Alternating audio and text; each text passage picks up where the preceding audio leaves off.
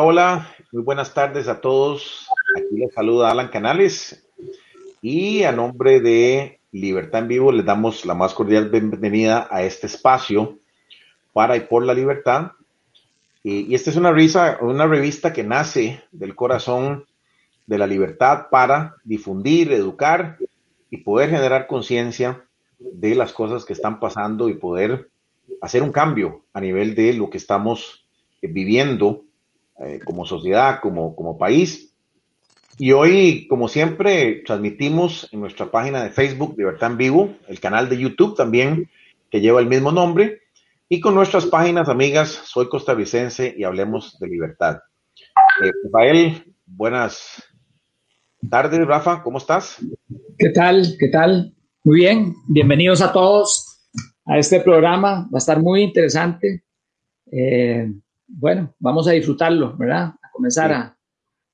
Muy bien. Hoy tenemos a un invitado especial, al doctor Francisco Perdomo, quien es el secretario general de, Unión Liberal, ¿verdad? Que está gustosamente, don Francisco, dicen que las partes dos a veces no son buenas, pero esta va a ser buenísima, ¿verdad?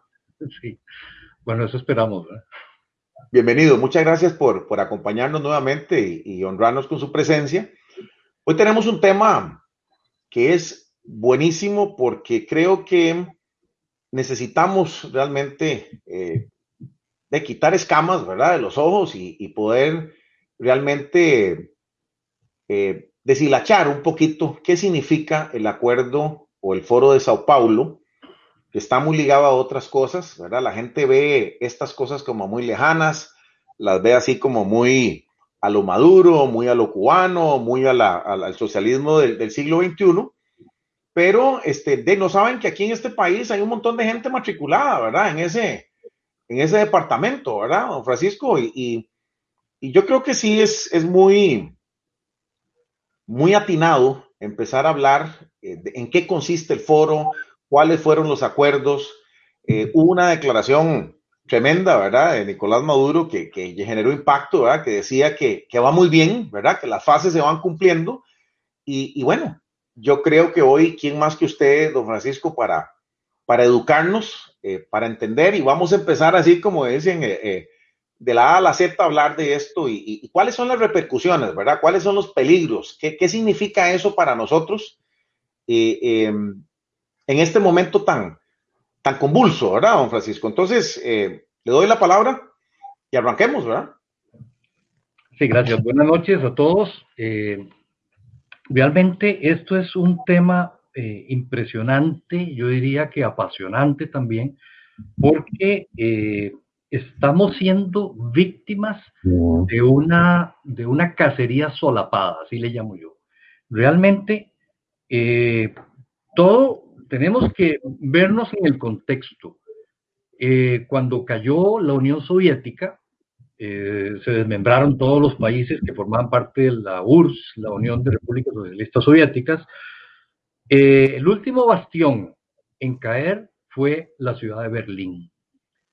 La ciudad de Berlín, que estaba sitiada, estaba rodeada por un muro, el muro que precisamente no lo hicieron para que la gente evitara entrar hacia la ciudad de Berlín, sino que lo hicieron para que la gente no saliera de la ciudad de Berlín, porque la única manera de tener en esa dictadura eh, de izquierda y en ese desastre, eh, yo diría que ah, contra todos los derechos humanos, ahora que está eso en boga, de tener a la gente sostenida, mantenida y total y completamente bajo un yugo en ese momento de tipo comunista, era colocando un muro para que la gente no pudiera salir.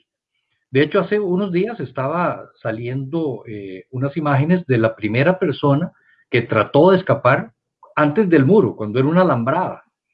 Y que, por cierto, pues eh, lo mataron. Eh, le dispararon unos soldados de, la, de la DDR, que era la, la, la Guardia Alemana Oriental, le dispararon en la cadera y el hombre murió desangrado ahí en, la alambrada. Ese fue, digamos, el primer mártir que hubo eh, por tratar de escapar de esa, de esa oprobiosa dictadura comunista.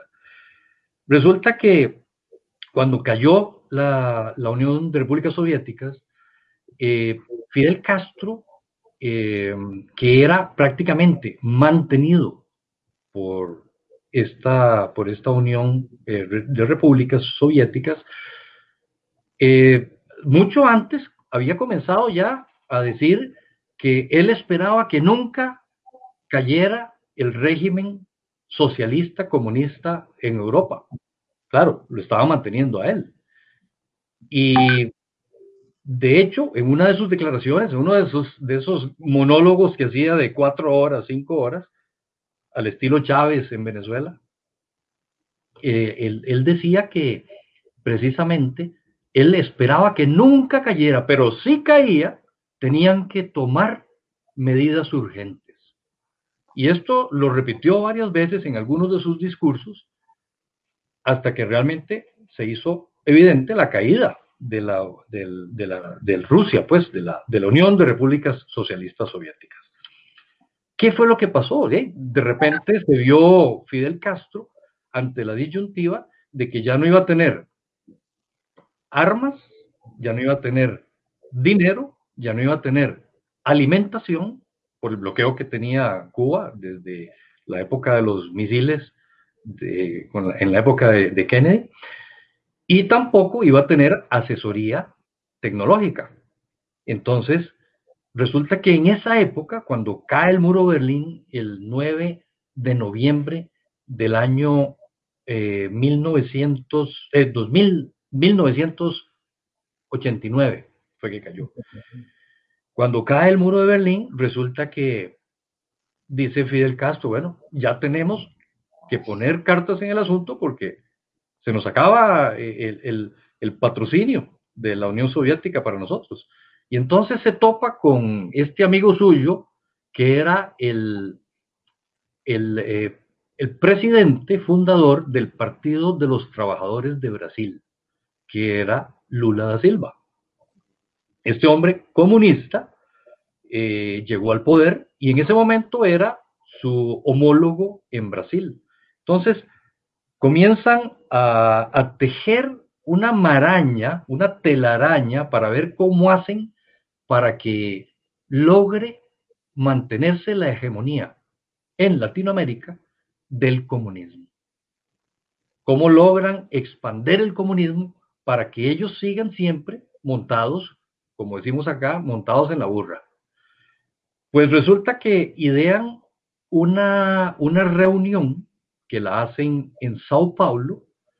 Esta reunión, eh, Fidel Castro y Lula da Silva la hicieron en julio del 1990.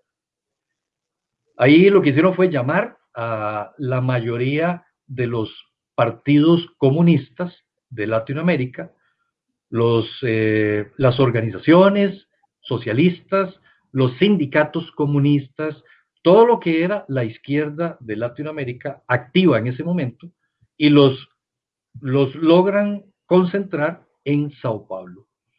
Entonces, hacen su foro eh, y en este foro lo que tratan de conseguir es la forma en que pueden mantener la hegemonía del comunismo en Latinoamérica, cómo logran mantenerse en el poder y cómo logran abarcar más países para que, a diferencia de Europa, donde se había desgranado toda la, las, los países soviéticos, lograr hacer esa misma comunidad, pero en Latinoamérica.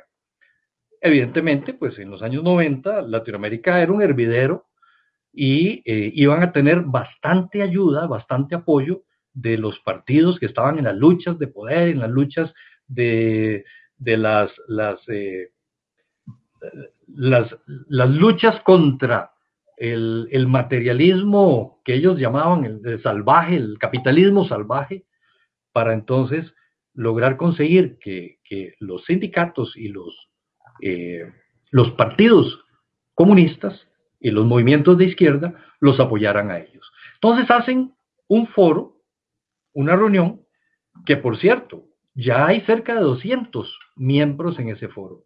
Y es solamente partidos y movimientos de Costa Rica, el partido que tiene la membresía en el foro de Sao Paulo es el Frente Amplio.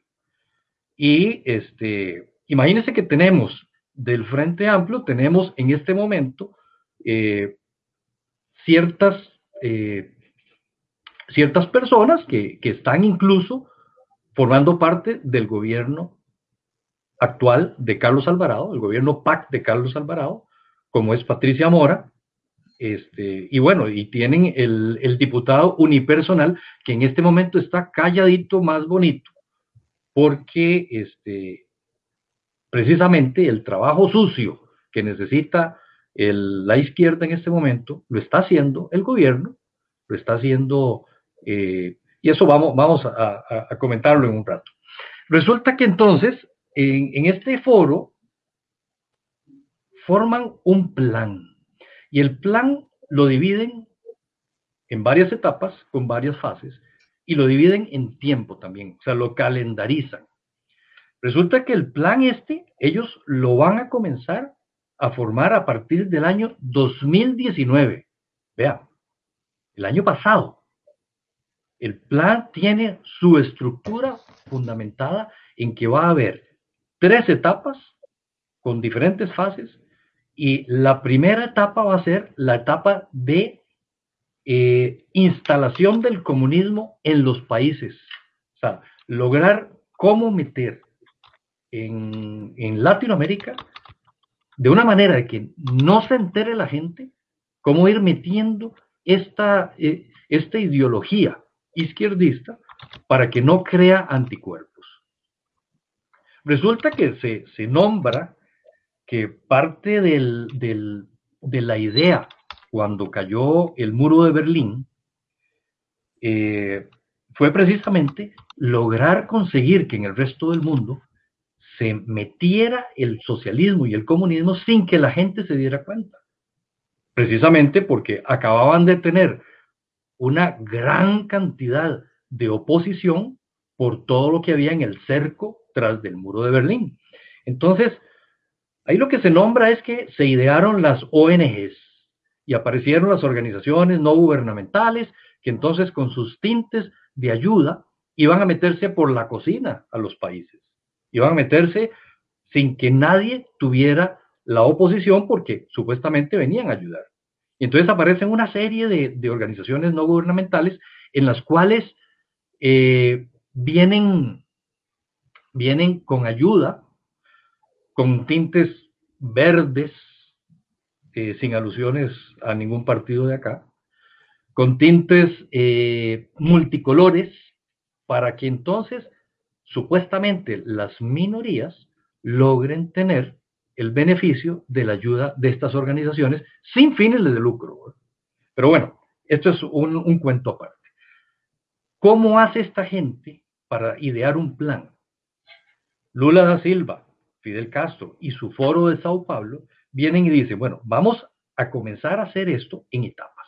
La primera etapa va a ser la introducción o la instalación del comunismo. Y para poder hacer eso, tienen que dividir los países en países militares y países no militares. Eh, porque no todos los países tienen ejército. Entonces, dice, bueno, en los países con ejército vamos a comenzar a promover que exista una guardia militar esta guardia militar va a ir poco a poco haciéndose fuerte y entonces van a lograr ser la custodia del gobierno y del mandatario. En los países que no tienen ejército, el plan lo que idea es precisamente lograr hacer un estado policíaco. ¿Y cómo lo hacen? Bueno, empoderando a fuerzas policíacas y empoderando a fuerzas paramilitares, que en Costa Rica, como no tenemos fuerzas mm, paramilitares, entonces, ¿qué es lo que idean para hacerlo? Bueno, sencillamente hacer una policía rígida, una policía dura, una policía donde haya prácticamente una, una sumisión ante esta gente. Nosotros lo vimos ahora con la pandemia. Desde que comenzó la pandemia, ¿Qué fue lo que hicieron? Empoderaron a la policía de tránsito, porque como aquí no tenemos eh, paramilitares en las calles todavía, Entonces, eh, ¿qué es el mayor terror que tenía la gente? Para, para decirle, váyase usted a su casa, no salga de su casa, con la idea de que van a ir sometiendo a la gente para que la gente se vaya acostumbrando a vivir con miedo, a, manejar el miedo y la sumisión. Y entonces eh, viene la Asamblea Legislativa, que tenemos una, una asamblea permisiva ante todo esto que está sucediendo o que estaba sucediendo, y entonces comienzan a meter multas y hacer que la multa de, por la restricción vehicular, eh, que era de 20 mil colones, ahora es de 100 mil colones, cinco veces más, y entonces no solo eso, sino que te van a quitar las placas y entonces no vas a poder circular y vas a tener que ir a hacer unas filas a pedirle permiso, perdón y arrastrarte ante el señor gobierno, que es el, el todopoderoso, el que te maneja y el que te domina, para que entonces te den las placas y puedas salir a trabajar. Eso es sumisión. Eso es mantener un estado de zozobra, mantener al, al gobierno como el eje de todo lo que domina el país.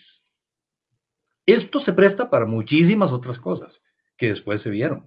Pero bueno, comienzan entonces a hacer un estado policíaco. En nuestro país, yo voy a ir haciendo más o menos del foro este, del plan del foro de San Pablo, qué es lo que se nos aplica a nuestro país.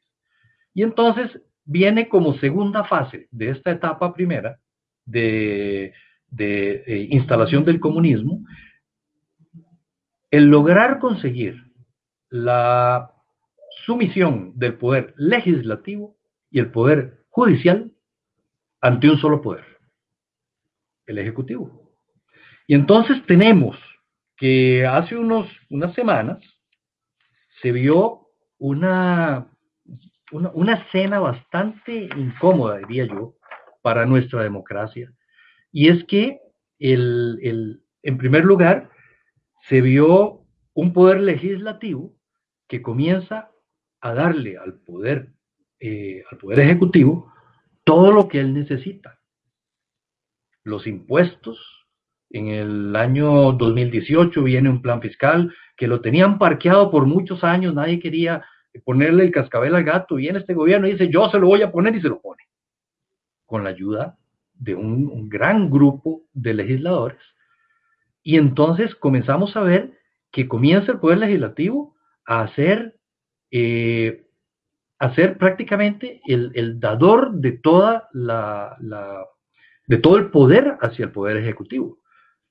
Le pasan las leyes, eh, le ponen impuestos, hacen solicitudes para que cambien eh, las, las, reformas hacia, hacia eh, la circulación de los vehículos y de las personas. Todo esto amparado a la pandemia. Evidentemente, la pandemia, a mi modo de ver, prácticamente, es, además de ser un problema de salud, es un problema político, porque lo han manejado políticamente para poder tener al país bajo la bota del gobierno.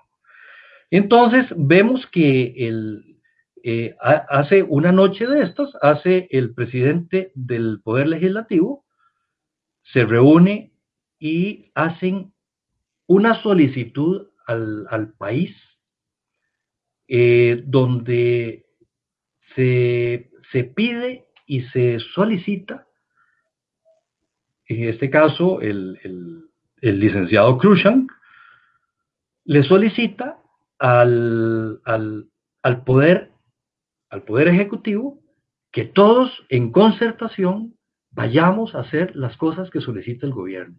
Queremos hacer que nosotros vamos a ayudarle al gobierno como poder legislativo a que ellos soliciten lo que ellos necesiten para salir adelante de esto. Y se crean unas mesas ahí de, concertación que me recuerdan a mí las mesas de concertación que había hecho eh, eh, eh, Chávez, Hugo Chávez. hasta el mismo nombre le había puesto. El mismo nombre que le puso Chávez a la mesa de esta de concertación, se lo pusieron acá. Mesa de diálogo. mesa de concertación, perdón. mesas de diálogo, entonces. Mesas de diálogo, correcto. Una mesa de diálogo que lo que iba a hacer más bien es eh, exhibir, entre muchas cosas, exhibir a la poca oposición que iba a presentarse en esa mesa ante la gran cantidad de gente que es eh, partidaria del gobierno, partidaria socialista, y que entonces no iban a hacer nada. Y al final no, iba, no iban a tener mayor injerencia más que lo que el gobierno quería. Eh, resulta que el poder judicial renueva en ese momento a un magistrado, al magistrado Cruz, que había sido muy, muy, eh, eh, muy cuestionado, y además el poder legislativo se arrodilla ante el poder ejecutivo y entonces le dice, nosotros vamos con ustedes. Poder legislativo, poder judicial, bajo un solo dominio. Segunda fase de la etapa primera del foro de Sao Paulo. Vienen entonces y comienzan a hacer lobby para ciertos, ciertas luces rojas que se encienden en el panel. Ellos necesitan ir poco a poco permeando en la población. Entonces agarran y comienzan a hacer lobby para que se modifiquen las, la, se modifique la forma en que la gente va a querer ir o no hacia las, eh, los templos, las iglesias, etc. Desmitificación de la religión. Y entonces, aquí no ha pasado, pero sí pasó en Nicaragua, por ejemplo, donde comienzan a introducir ritos esotéricos, esos famosos árboles que hay en las calles de Managua y, la, primera dama de Nicaragua haciendo, eh, qué sé yo, cosas ahí con macumbas. Y, es desmitificar la religión enredando al pueblo con ritos esotéricos. Bueno, eso, eh, don Francisco, perdón que le haga el paréntesis, eso se vio muy claro en Bolivia, ¿verdad? Con algunas tradiciones indígenas y, el tema de la vestimenta y el tema de, los presidentes eh, usando algunos atuendos ahí, algunos ritos, y cuando Chávez llegaba también le pasaban ahí los plumajes y, toda la cuestión, ¿verdad? Entonces, eh, solo para que vean que sí, es un tema completamente eh, sistematizado, ¿verdad? En estos países que ya eh, han avanzado en ese, en ese campo? Es que lo que tenemos precisamente es un plan, un plan maestro. Nosotros estamos yendo en este momento en la ola del plan maestro del Foro de Sao Paulo. Y esto ya lo hemos visto, que es lo que comenzó a suceder en Nicaragua, después pasó a Venezuela y por carambola ¿Qué es lo que quieren ahora? Lo que quieren es que Costa Rica siga en ese plan también. Por alguna razón, yo creo que también como insignia les interesa que Costa Rica caiga dentro de ese plan y caiga dentro de las fauces del socialismo radical. Entonces, están haciendo todo lo posible para que la gente no se entere lo que está pasando. Comienza ah, con el manejo de la comunicación. Los medios de comunicación, entonces, son sometidos a una directriz del Estado que en nuestro caso, pues lo único que podemos nosotros decir es que el Estado le compra o no le compra eh, espacios publicitarios a, los medios de la prensa a cambio de lo que ellos necesitan.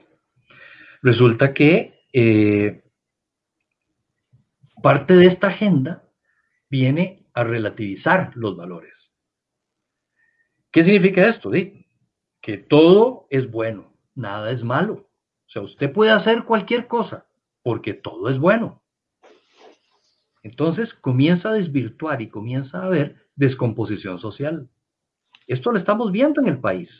Esto está pasando en el país. Don Francisco, otro paréntesis, perdón, que lo vaya interrumpiendo porque sí, sí hay cosas que llaman la atención y, que es un parte, parte de, esa estrategia. Resulta ser que vi un, rótulo ahora, ¿verdad? Eh, eh, en el caso de Nicaragua que estás hablando específicamente, entonces empieza a hablar otra vez de la revolución y ponen más cristiana, ¿verdad? Revolución más cristiana, más solidaria y, no sé qué más.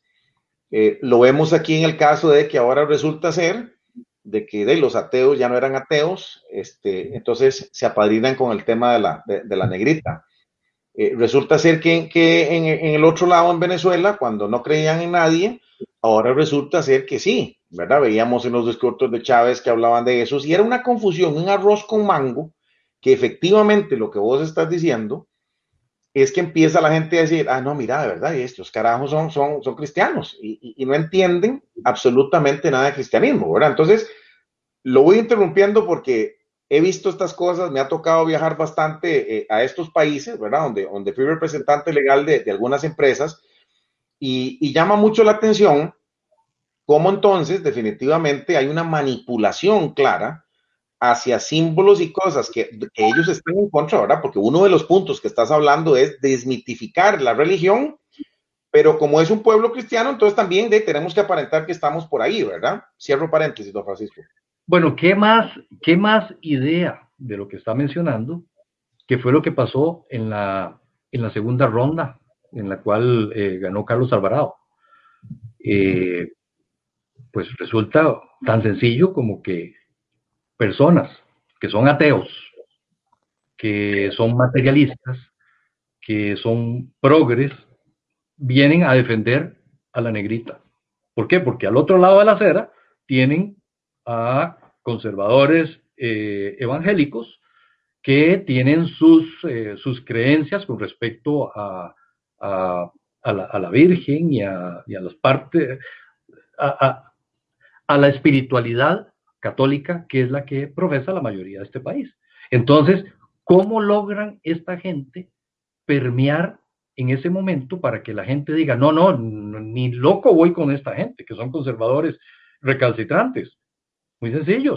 Lo único que hacen es decir, no, vea, esta gente lo que está haciendo es tratando de hundir la parte de la religión, haciéndose sacrílegos y quitándole la negrita al pueblo, que es lo que más eh, adoran los, eh, los católicos, los fieles católicos. Lo más sagrado, lo más sagrado. Lo más sagrado, exactamente, lo más sagrado. Entonces, logran hacerse los buenos de la película, precisamente, los que no creen en nada de eso, los que son ateos. Esto es parte de la desmitificación de la religión. También Parte de esta fase en la primera etapa es lograr permear en, la educación, lograr permear para lograr adoctrinar a jóvenes y a niños desde que están en las escuelas. Y vemos eh, que bastante a menudo están eh, presentando en, los, en estos eh, diagramas, en, en, esquemas de estudio para, para bachillerato y para las escuelas, para a los niveles inferiores de las escuelas, cómo ponen preguntas donde dice, eh, ¿cuál es el mejor gobierno eh, que se puede encontrar? Un gobierno como el PAC, un gobierno como, como el gobierno de Carlos Alvarado. O sea, son cosas directas. Están adoctrinando a la gente sin que la gente se dé cuenta. Tenemos problemas serios porque Costa Rica lleva 70 años de socialismo. Y en estos 70 años, lo que los políticos tradicionales le han enseñado al país, 70 años, tenemos muchas generaciones. Y lo que han enseñado es que a la gente no se le ocurre protestar. La gente aguanta. Y entonces no, no, que sigan hablando. Yo prefiero no, no meterme en esto.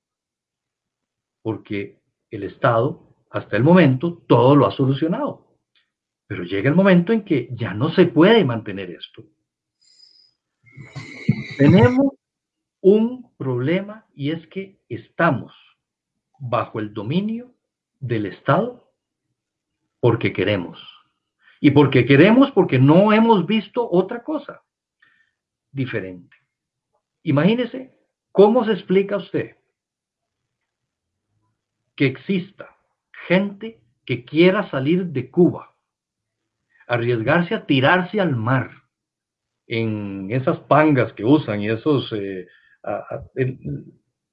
los inventos más increíbles para poder salir y son gente que ha vivido toda su vida, se ha criado y nacieron en un régimen comunista y no quieren vivir en un régimen comunista. ¿Cómo se imagina usted que sucede esto? Precisamente porque el ser humano, en forma innata, pretende la libertad. El ser humano pretende que el ser humano sea el centro de la creación, sea el centro de la vida, no el Estado, que es lo contrario a lo que los socialistas y radicales socialistas y comunistas buscan siempre que el Estado sea el que maneje, domine y te diga hasta qué es lo que tenés que comer diariamente. Pero bueno, eso es parte de todo, de toda la trama. Aquí nos están metiendo lentamente para que la gente no se entere todas estas fases y que incluso algo importante, eh, ya tenemos, que es otra de las fases, la agenda progresista. Y la agenda progresista es la agenda pro aborto, pro drogas, pro equidad e ideología de género. Y lo estamos, lo estamos viendo porque al final esto en la agenda del Foro de San Pablo, en el plan del Foro de San Pablo, lo que se busca es que el Estado sea el que maneje todo esto, que todo sea patrocinado por el Estado. Tenemos una regla técnica para el aborto que la tienen callada. O sea, ¿qué es lo que hace más morbo en la gente? Cuando alguien tiene algo y lo esconde. Precisamente, ¿qué es lo que están escondiendo? ¿Por qué tienen que aprobar una regla técnica del aborto cuando todo esto ya se hace? Las autoridades médicas y las autoridades eh, judiciales tienen en, el Código Penal y los códigos de, ontología médica, todo está establecido. ¿Por qué tienen que venir a tratar de manipularlo?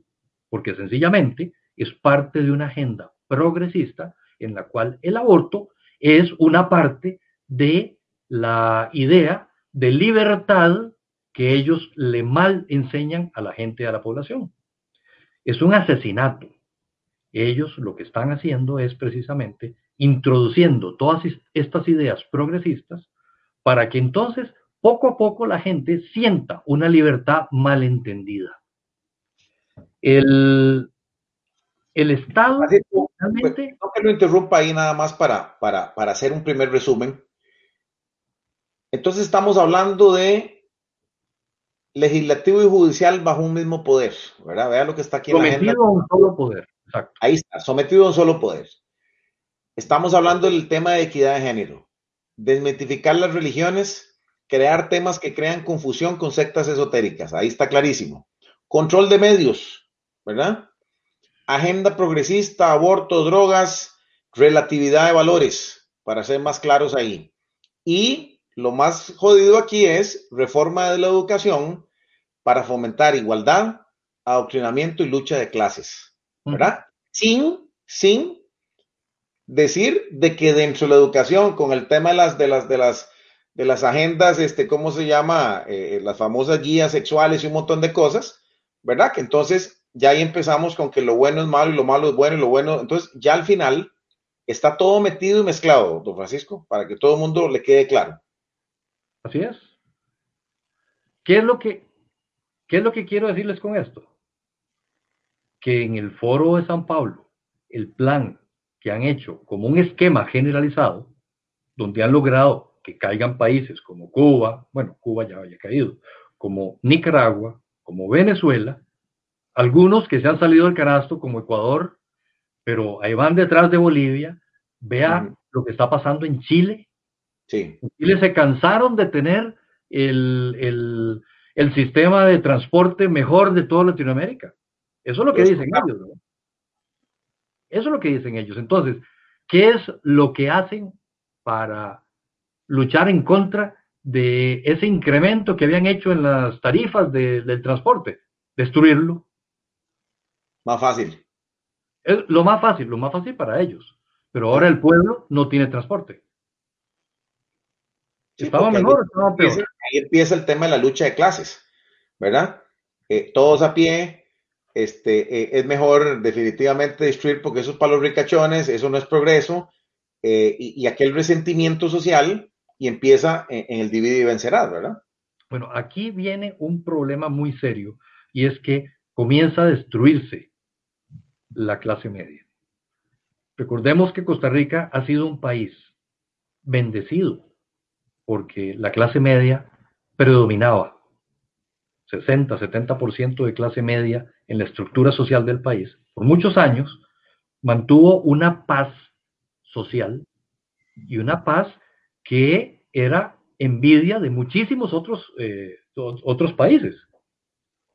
¿Qué es lo que está haciendo en este momento el gobierno desde que el PAC está en el gobierno? O sea, tenemos ya seis años de, estar en esto.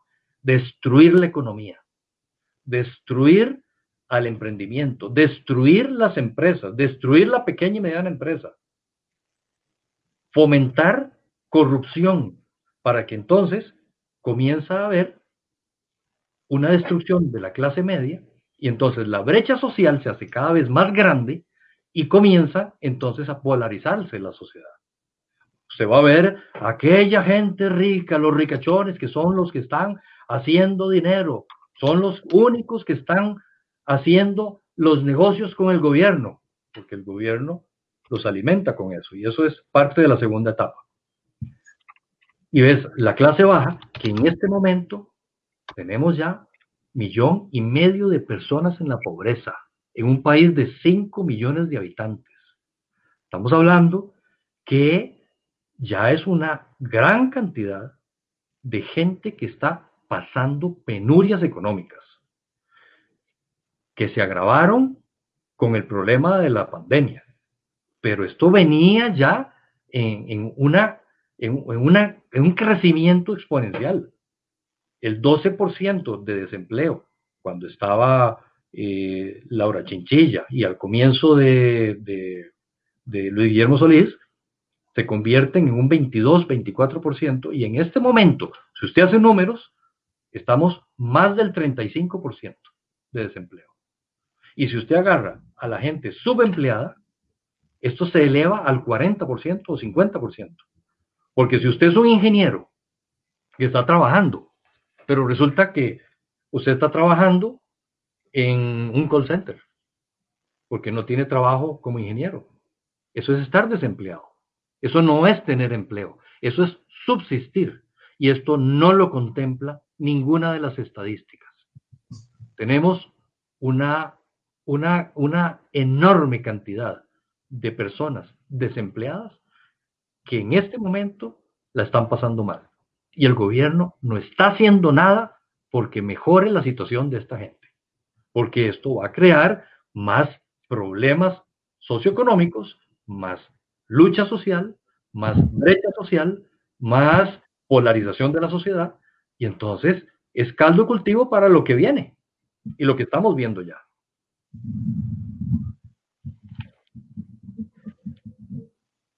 No, no se te escucha.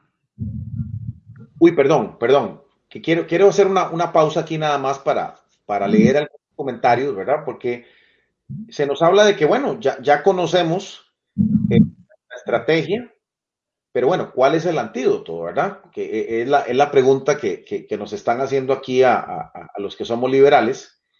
Eh, ¿Qué estamos haciendo? ¿Cuál es la estrategia? Em, aquí se habla de un trabajo hormiga, ¿verdad? De, dónde están los manifiestos, el currículum donde nosotros podamos difundir esas ideas. ¿Qué estamos haciendo como liberales, don Francisco, eh, para entrarle a esto, ¿verdad? Porque sí, es como, parece que estamos viendo los toros desde la barrera, este, están levantando gente, eh, de ahí salen un montón de heridos hacia la, hacia la Cruz Roja. Eh, pero bueno, ¿qué estamos haciendo desde, desde, la, desde la, base liberal, don Francisco, donde estamos? Sí, lo, lo, primero, lo primero que tenemos que hacer, y en lo personal hablo por el partido del cual soy secretario general, es ser reconocidos como un partido político. Nosotros comenzamos la vida política hasta el momento en que el Tribunal Supremo de Elecciones nos dice aquí está su certificado, usted es un partido político que está acreditado en el país, ahora sí, puede salir a la vida política. Como nosotros tenemos poco tiempo de haber comenzado, precisamente el 9 de noviembre de este año cumplimos un año de haber fundado el Partido Unión Liberal. Y lo fundamos el 9 de noviembre para conmemorar, fue el 9 de noviembre del, del año 2000, perdón, 2019, precisamente para conmemorar los 30 años de la caída del muro de Berlín. Lo que queremos hacer es que este día marque la pauta de la recuperación de la patria, la recuperación de Costa Rica como un país fuera del eje de izquierdas. Vamos a hacer lo posible y lo imposible porque logremos tener libertad, logramos tener vida y propiedad, que son los tres ejes del liberalismo. Nosotros... Perdón. Don Francisco, eh, si, me permite un momentito, queríamos mostrar aquí eh, unas fotos ahí que tengo yo de, de, hace un año más o menos que anduve ahí por el, por el muro de Berlín, porque yo creo que también eh, es bueno ilustrar qué significó. Yo creo que usted lo explicó. Ve, ve qué interesante. Eso es una foto. Dani, no sé si la puedes acercar un poquito, ¿verdad? Está un poquito complicado. Esta es la, la puerta de Brandenburgo, ¿verdad? Que es este, emblemática ahí. Y vean qué interesante. Eh, había un muro enfrente, ¿verdad? Esto dividía eh, la ciudad oeste y este, ¿verdad? Así, así lo, lo, lo, lo, estaba en aquel momento, ¿verdad? Cuando esta, esta puerta definitivamente es emblemática. Y ahí tengo la foto, Dani, ahora, eh, en estos momentos, eh, la, segunda foto que te mandé por ahí, donde eh, está abierto, ¿verdad? Este, este es el muro, ¿verdad? Para que la gente lo, lo, vea. Es, es, un muro altísimo. Aquí le quitaron efectivamente las, las, las ¿cómo se llama? Las, de los alambres de púa, ¿verdad? Que no, no, no era una cuestión de un rollito, ¿verdad? Era, era una cuestión de casi un metro, un metro y medio lleno de alambre, eh, y había como un callejón en medio del muro y el alambrado, para efectivamente, ahí era donde pasaba la guardia, y este, de, vigilando a la gente que no se pasara al, lado, digamos, occidental. Entonces, sí, eh, para ilustrar eh, cómo cuando se suprime la libertad y cómo cuando viene el tema este, eh, acercándose y acercándose de una manera eh, sistemática, claro, esto es muy evidente porque había un muro, pero hoy ese muro es no dejar salir la gente, no tener pasaporte en Cuba, este, en el caso de Venezuela empezar a restringir a la gente que sale, que no entre más, y, y esas cosas están pasando en este preciso momento, ¿verdad? Donde esos muros, ¿verdad? Que no son físicos, eh, están coartando la libertad de las personas. Entonces quería, quería nada más hacer ese paréntesis, Dani. No, no sé si te llegó la, la, tercera, donde se puede ver hoy la gente transitando este, libremente eh, por, la puerta de Brandenburgo, ¿verdad? Que es este, un, un, ícono de la, de la, ciudad, ¿verdad? Un símbolo de la libertad en este momento, eh, donde efectivamente ese muro que había enfrente, espantoso, hoy hay un parque grandísimo, la gente eh, puede caminar libremente y, ya no hay tal de un lado al otro, ¿verdad? Creo que eso, eso, eso es importante eh, eh, resaltarlo, ¿verdad? Porque esto es hace poquito, ¿verdad? Entonces se llama 1989 y usted lo está hablando de que se está conmemorando en estos momentos, ahora el, 9 de, noviembre, este, un, un, acontecimiento que no es menor, ¿verdad? Cuando nosotros empezamos a escuchar a, los que, no, no, no, no, este, eso es historia, este, nosotros no vivíamos ahí y empiezan a desacreditar eso para, enredarlo, lo, ¿verdad? Como dice, este, de cuando no, no, no, enredo y gano, ¿verdad? Y, y, desvío la atención, pero esto realmente, para nosotros, eh, no hay que verlo físicamente como el muro, esto hay que verlo como poco a poco nos vienen socavando las libertades y usted le empezó a hablar. Ahora todo es culpa de la pandemia pero hoy, por ejemplo, donde ya se declara inconstitucional el tema de las restricciones, todo ese tipo de cosas, empiezan a sacar estadísticas y otros temas, pero el tema no son las estadísticas, el tema es la libertad que se está definitivamente eh, coartando en estos momentos para que la gente este, de, realmente cree conciencia y tome sus decisiones. Quería hacer ese paréntesis también, don Francisco, si me permitió. Claro, es que muro no solamente es una pared de, ladrillo de concreto. Los muros pueden ser psicológicos, pueden ser políticos, pueden ser a base de miedo. Recuerde lo que dijo Maquiavelo. Quien a base de miedo domina las almas de la gente a la cual eh, es dueño de las almas de la gente que domina a base de miedo. O sea, hay muchas formas de crear muros para que la gente se sienta total y completamente bajo la opresión. Y si usted tiene gente con miedo, es gente que no va a reclamar, gente que va a permitir que usted haga lo que quiera, como un dictador. Esperamos nunca llegar a tener una dictadura en este país. Lo que pasa es que se están dando las bases para que se logre esto a mediano y corto plazo. Y corto plazo, que es peor. Sí, porque estamos hablando fase 1, 2019-2020, ¿verdad? Ahora, ve qué interesante la fase 2, control político y de la población, don Francisco. Se habla de redes sociales, se habla de control total del Internet. Dice, reforzar lucha de pobres usando la bandera de la corrupción del neoliberalismo. Ahí está la frase cliché. Arranquemos con la fase 2, dice 221, 222, o sea que estamos a un mes de empezar a cortar esa vaina, ¿verdad? no sé qué vamos a hacer. Fíjese que nosotros vamos adelantados, somos buenos estudiantes. No me ya, si usted agarra, ahora al final, usted agarra y ve la semblanza de las tres fases, nosotros tenemos ya fases avanzadas. Estamos en la primera y ya tenemos de la segunda y, semblanzas de la tercera fase. Ya, estamos llevando licenciatura y maestría juntas. Y doctorado. Ok, Y doctorado. El problema aquí es control de redes sociales. Vea que en Nicaragua acaba de pasar. Pasaron una ley. Sí, sí, sí. Precisamente. La ley del odio. ¿Perdón? La ley del odio. precisamente. Aquí tenemos esa ley también. Lo que pasa es que la archivaron. Recuerde que aquí tenemos, y eso lo iba a decir al final, pero lo voy a mencionar ahorita. Tenemos tres, en este momento, tres proyectos dos que han sido ejecutados y uno en vías de, que son proyectos para lograr conseguir sometimiento y posteriormente expropiaciones. Tenemos la extinción del dominio. Sí. En este momento se está discutiendo en la Asamblea. Tenemos otra ley, otro proyecto de ley que había, que había eh, promovido eh, José María Villalta, que es, en términos generales, es la ley de penalización contra el odio. Sí, Esto era una modificación al Código Penal, al artículo 380 del Código Penal, para cambiarle el sentido y poner una, una pena de uno a tres años de prisión a las personas que inciten, promuevan o acarreen contra, odio contra personas, instituciones, contra eh, eh, género, contra edad, y en un acápite dice también por razones políticas. Así es. Esto es, bueno, es precisamente lo que termina haciendo una ley mordaza.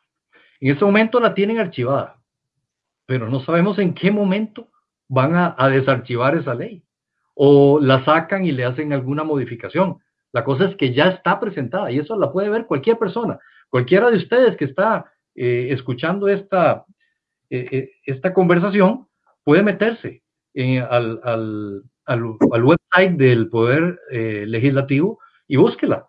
José María Villalta, la ley, lo que no me acuerdo es el, el número de la ley, pero hay, así como yo ya cualquier persona. Es una ley mordaza que la tienen archivada en este momento, que en cualquier momento la van a sacar. Esto es algo increíble porque si ustedes agarran independientemente las, esto que les estoy mencionando en forma independiente, no, uno dice, pero no tiene ningún sentido. Pero usted agarra las tres y las, las tiene en una sola, en un solo momento funcionando las tres y se va a dar cuenta de lo grave que es esto. Imagínese claro. que hace unas semanas eh, la diputada Carolina Hidalgo del PAC hizo una intervención en la, un foro de la Asamblea Legislativa donde hablaba respecto a una ley, a esta ley de la, de la, de la extinción del dominio. Sí. Y entonces, de una vez salió diciendo que tenía ya que hablarse y tenía que ahondarse más en la intervención de la propiedad privada ante un bien colectivo superior. Esto lo dije yo hace unas semanas en precisamente en un video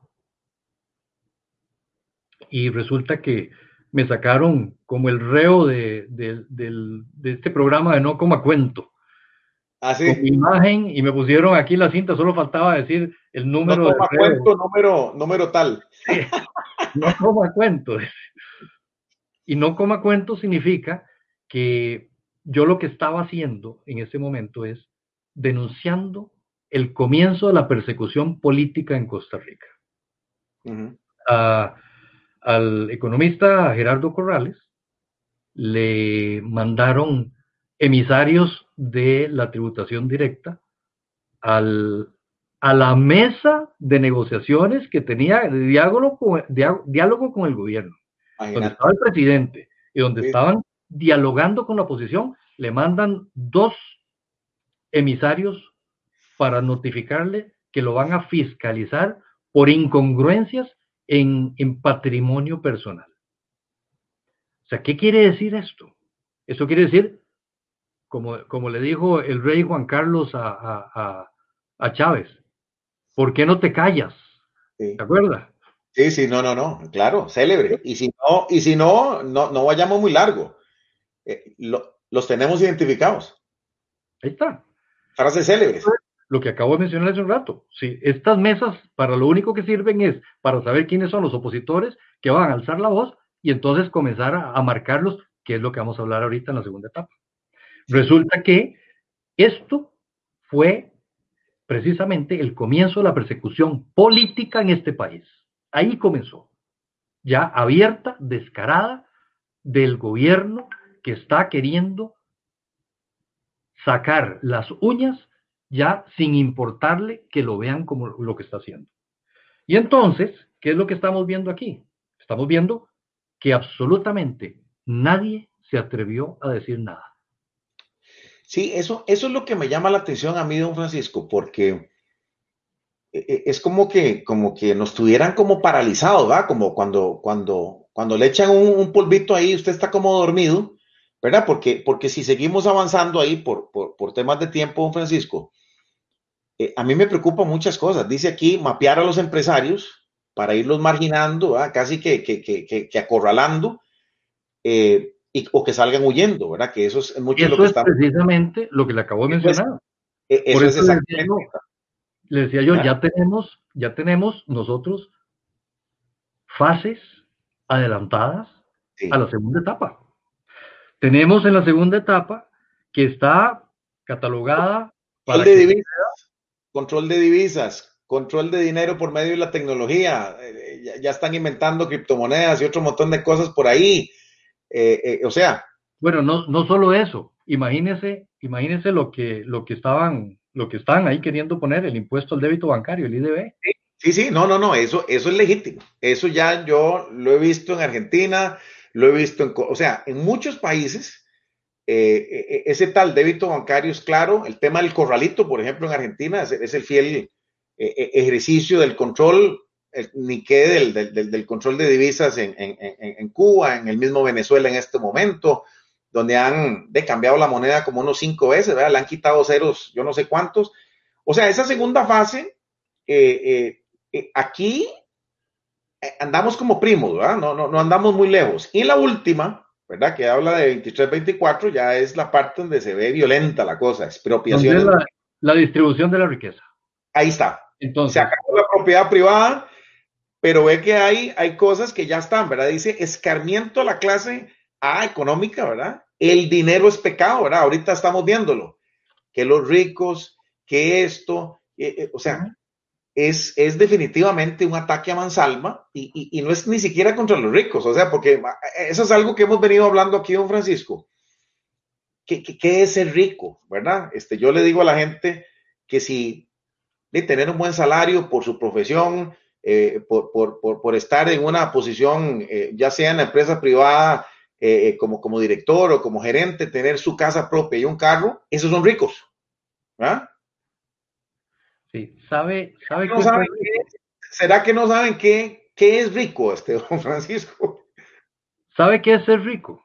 Ser rico es tener libertad. Correcto. Ahí está. Eso es ser rico.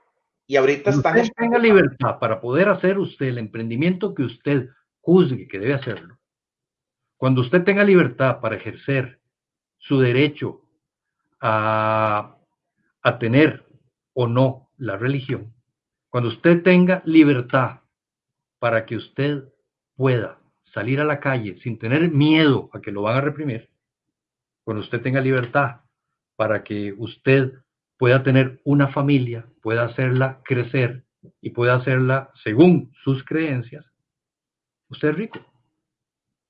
Eso bueno, es lo que esta gente pero, no quiere que seamos.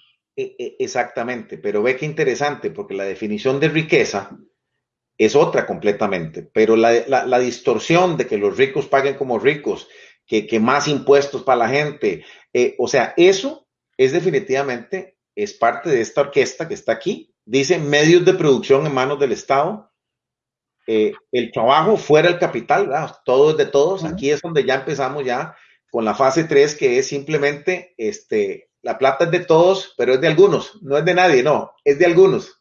Es de todos los que están conmigo. Correcto. Sí, correcto. Eso es Entonces comienzan Entonces, a ver estas tres leyes, y bueno, las dos que ya se promulgaron, una que la quitaron, la otra que está en discusión, la que Carolina Hidalgo no ha todavía lanzado como un proyecto de ley, pero esto es gravísimo, esto es gravísimo porque esto es cerrar el círculo para poder expropiar y expropiar sin compensación, porque las expropiaciones existen en cualquier gobierno. Sí, sí, sí. Y sí tiene sí. que pasar una carretera por acá, entonces, claro. oh, mire, aquí le vamos a pagar por, por lo que valga su propiedad, pero necesitamos y nos las da. Eso está en la, en la ley. Pero el problema es que esto se refiere a expropiaciones sin compensación. O sea, sí, sí, sí, eso es, como decía Chávez, eh, empresa de fulano, expropiese. Chao. Expropiese y vaya jalando, ¿verdad? como dicen este, vulgarmente. Entonces, yo, yo, creo, don Francisco, vea, lo, lo, único que me da pena aquí es que no pusimos esto aquí en blanco y negro para irle poniendo el check, pero yo creo que esa tarea la vamos a hacer. Me parece que es importante porque, porque esto tiene que saberlo todo el mundo. Yo sí quisiera, ¿verdad? Porque ya nos está ganando el tiempo, Francisco. Y a ver, antes de que, antes de que sí. me corte. sí. ¿Sabe la cereza del pastel de la etapa 3? Dígamelo. El cambio en la constitución para reelección continua. Eso, eso lo dejé ahí porque hay algunos revoltosos eh, que andan ahí como picando con ese tema, ¿verdad? Y, y, claro, eso hay que hablarlo porque eso pasó en Nicaragua, eso pasó en Venezuela, en eso pasó en Bolivia, eso pasó en Ecuador. Ecuador. Entonces, es muy claro, y, y, bueno, no sé Argentina en este momento cómo, cómo, cómo andará por ese lado, pero sí ahí es donde viene la perpetuidad en el poder, ahí es donde viene todo este tema de que, ah, no, hemos ganado en elecciones limpias y, y, y todo este tipo de cosas. Entonces, mucho ojo con esto, ¿verdad? Creo que, que, hemos hecho un resumen, pero Francisco, yo sí quiero darle este, la oportunidad de que cerremos con un mensaje, ¿verdad? Porque creo que, que, que a veces nos tiran por aquí, es que ustedes, claro, muy fácil es criticar, no, estamos definitivamente poniendo las tildes aquí sobre las IES y, y, y, y, acentuando cada cosa en la sílaba correcta. Pero bueno, ¿qué tenemos que hacer nosotros? Sí, ya empezamos con estos espacios. Hay muchos círculos donde se están reuniendo gente eh, a estudiar los principios de la libertad. Hay mucha gente que no sabía que era libertaria y que ahora de, pues ya está encajonando perfectamente. Hay un trabajo titánico, don Francisco. ¿Qué tenemos que hacer? Bueno, mire, usted conversa con cualquier persona y más en este momento. En este momento la pandemia y el gobierno PAC de Carlos Alvarado, con todas sus restricciones y con todos sus impuestos que quieren meter, con toda esta, esta dádiva de bonos y de estos enredos que lo único que hacen es eh, enredar el camino de que la gente logre ser libre. Lo único que necesitamos y que ya lo vimos que sí se, sí se puede hacer es que la gente comience a emprender. La gente se arme de valor porque vea, todo esto que ha pasado, todas las personas que han perdido su trabajo, están en sus casas, no tienen trabajo y han comenzado a emprender y están vendiendo por internet y están vendiendo la comida y que el, el tamalito para el a fin de año. En los residenciales, en los condominios, ha habido, ha habido una explosión de esas iniciativas eh, de, porque emprendimiento. De sobrevivencia. Eh, de emprendimiento. Sí. Dice que las, las crisis afloran el incentivo de las personas para sobrevivir. Y esto es lo que ha pasado. Resulta que estamos viendo que el emprendimiento está creciendo. O sea, la gente, que incluso los empleados de gobierno, que quieran pasarse a emprendimiento, perfectamente lo pueden hacer, porque Costa Rica tiene gente que puede hacer las cosas. Lo que tenemos que hacer es inmiscuirnos, tenemos que salir a la luz, tenemos que tomar cartas en el asunto, no dejar que otros sean los que actúen. Estamos comenzando el camino hacia una próxima elección, si llegamos. El gobierno está haciendo lo imposible por enredarnos el camino, por empedrarnos, nos está sacando y nos mete en restricciones. Eh, comienzan, ya están comenzando a decir que hay tanta gente que está contagiada, como avisándonos que ahorita nos van a trancar el país otra vez. ¿Qué es lo peor que puede suceder en este momento? Que tras la debacle económica, el país nos lo vuelvan a trancar. Porque tenemos una pandemia que es grave, porque es un virus muy pegajoso, muy contagioso, pero la pandemia más grave que tenemos es la pandemia económica. El país está quebrado. El gobierno está quebrando más al país. Está haciendo lo imposible porque el país no salga del hueco en que nos han metido. Y ya anunciaron, ayer o anteayer, que se están vislumbrando un tercer periodo, periodo de gobierno del PAC. ¿Usted se imagina qué vamos a hacer con esto cuatro años más? No llegamos nos pasamos a la fase 3 del Foro de Sao Paulo. Estos son las luces y las señas que nos están dando. Esto que dicen que se vislumbran en un tercer periodo, esto es haciéndonos que nos acostumbremos a que el PAC va a seguir gobernando. Cuidado. Vea que incluso en los billetes verdes con la cara de Figueres, ya en los nuevos billetes están poniendo la bandera, los colores de la bandera del PAC no es del Club Sport Herediano, es la bandera del PAC. Y precisamente lo que están queriendo decir ahí subliminalmente es liberación. Verde, junto con el PAC, está en este momento manejando el país. Tenemos que tener cuidado. Tenemos que ser libres. Tenemos que pensar que no podemos agachar la cabeza. Tenemos que luchar por la paz, tenemos que luchar por la libertad, tenemos que luchar por la democracia. Nadie nos va a ayudar. Tenemos que hacerlo nosotros mismos. Y toda la gente que agacha la cabeza, cierra, cierra los ojos y cierra la boca, esta es la gente que tiene que decir, aquí estoy. Y la única manera es inmiscuyéndose en política.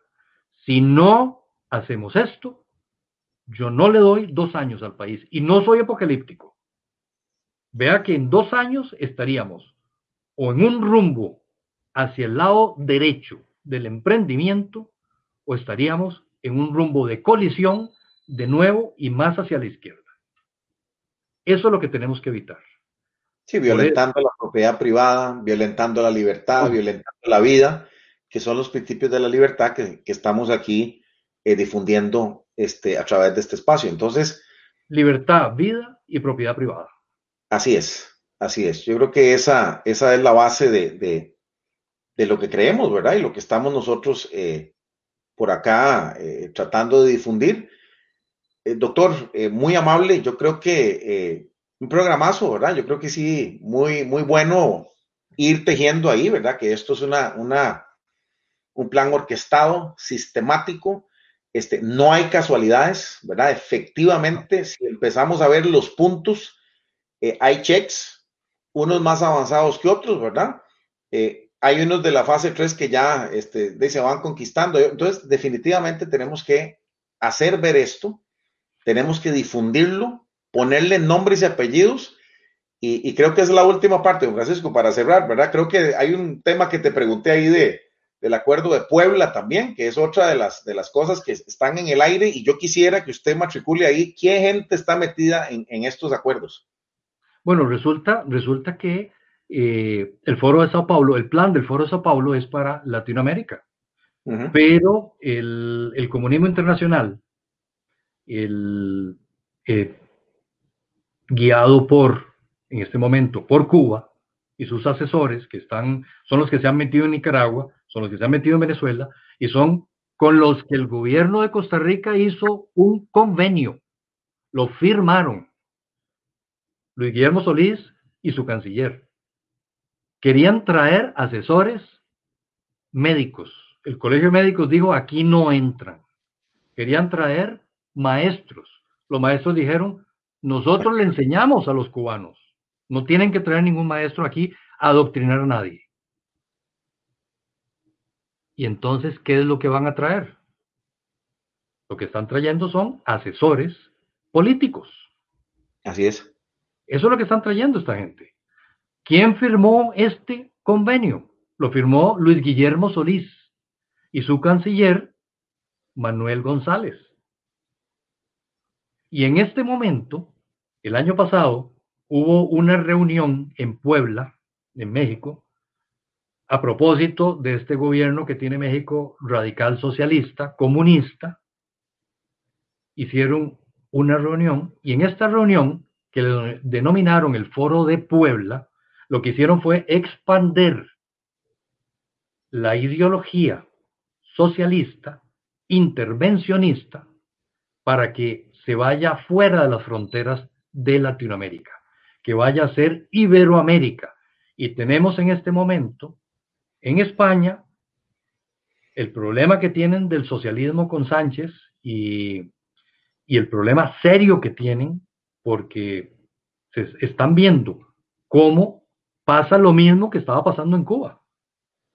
Así es. Y aquí, en el acuerdo, en el foro de Puebla, se acaba de eh, incluir como miembro honorario, ni más ni menos que el Big Chief, Luis Guillermo Solís. O sea, vea la implicación de tener el PAC a un expresidente como miembro actual en el acuerdo Foro de Puebla, que es la prolongación y anexo del Foro de Sao Paulo, un expresidente militante del PAC. Si el Frente Amplio es el que está adscrito al Foro de Sao Paulo, ahora el PAC está adscrito al Foro de Puebla. Así es. Bueno, muy bien, don Francisco. Yo creo que este, nos faltaba ese pedacito ahí para, para cerrar de verdad agradecerte eh, nuevamente el tiempo. Eh, esta es su casa, aquí lo vamos a seguir invitando eh, las veces que, usted considere también y que, pues estemos aquí a la orden para, para, poder este, seguir, seguir abriendo, ¿verdad? Quitando escamas para que, para que la libertad este, fluya y que realmente podamos seguir en esta lucha que, hemos empezado con la educación, ¿verdad? Con la difusión de antes de cortar. muy importante. Si tiene dudas, y se lo digo a todos los que nos están viendo y escuchando, si usted tiene dudas de lo que acabamos de comenzar acá a comentar, hable con personas que han salido de Cuba, que aquí hay refugiados. Hable con personas que han salido de Venezuela. Los venezolanos que tenemos aquí en este momento, que salieron huyendo de la debacle socioeconómica y política de, de Venezuela, nos están diciendo a todos, nosotros en Venezuela estábamos hace 20 años como están ustedes en este momento. Lo mismo que les está pasando ahorita a ustedes, nos pasó a nosotros hace 20 años. Y a ustedes mucho más rápido que nosotros. Conversen con cualquiera de ellos. Abramos los ojos. No digamos, aquí no nos va a pasar esto nunca, porque nos está pasando. Nosotros no estamos vacunados contra el comunismo, contra el socialismo radical. Están viendo terreno fértil y están abonando para que nosotros caigamos para ser la tercera fuerza satélite en Latinoamérica, satélite del comunismo internacional. No permitamos que esto suceda en nuestro país. Bueno, muy bien, doctor, ahora sí cerramos, ahora sí es de verdad. Nos fuimos. Muchas gracias a todos, de verdad, los que nos, que nos acompañaron con sus comentarios. Creo que, que está muy claro, ¿verdad? Seguimos en la lucha. Y bueno, queremos invitarlos para la próxima semana. Tenemos dos programas. Eh, el miércoles 2, Dani, a ver si me ayudas aquí con el banner. Tenemos la visión femenina del liberalismo. Va a ser un programa eh, liderado por, por Jacqueline González, una fiel amante aquí de la, de la libertad. Y tenemos a Mariela Palma y a Ligia Monge, que van a exponer eh, su testimonio y van a dar la visión eh, desde, el, desde, el, punto de vista femenino de la mujer, ejecutivas, estudiantes, emprendedoras. definitivamente hoy, definitivamente con, con, con un poder inmenso para también este, echar adelante las ideas de la libertad. Y el próximo jueves tenemos al doctor Rubén Hernández, ¿verdad? Eh, especialista en, en, Derecho Constitucional. Vamos a hablar de las convecciones colectivas del empleo público y, y hemos hecho una pregunta, ¿verdad? Este, se han hablado montones de cosas, eh, han habido resoluciones eh, clarísimas de la Sala Constitucional. Entonces la pregunta es, ¿tenemos miedo a confrontar los abusos? Entonces yo creo que ahí eh, vamos a tener a, a un experto y, a una autoridad en este campo como don Rubén, que ha aceptado también eh, estar con nosotros en su espacio Libertad en Vivo. Así que nos despedimos agradeciéndoles eh, su atención, su preferencia. Les mandamos un gran abrazo desde este, desde este su programa Libertad en Vivo y los esperamos la próxima semana con estos dos programas. Me despido de acá. Un abrazo para todos. Muchas bendiciones y nos vemos en la próxima. Chao. Buenas noches. Hasta luego. Buenas noches. Gracias, don Francisco.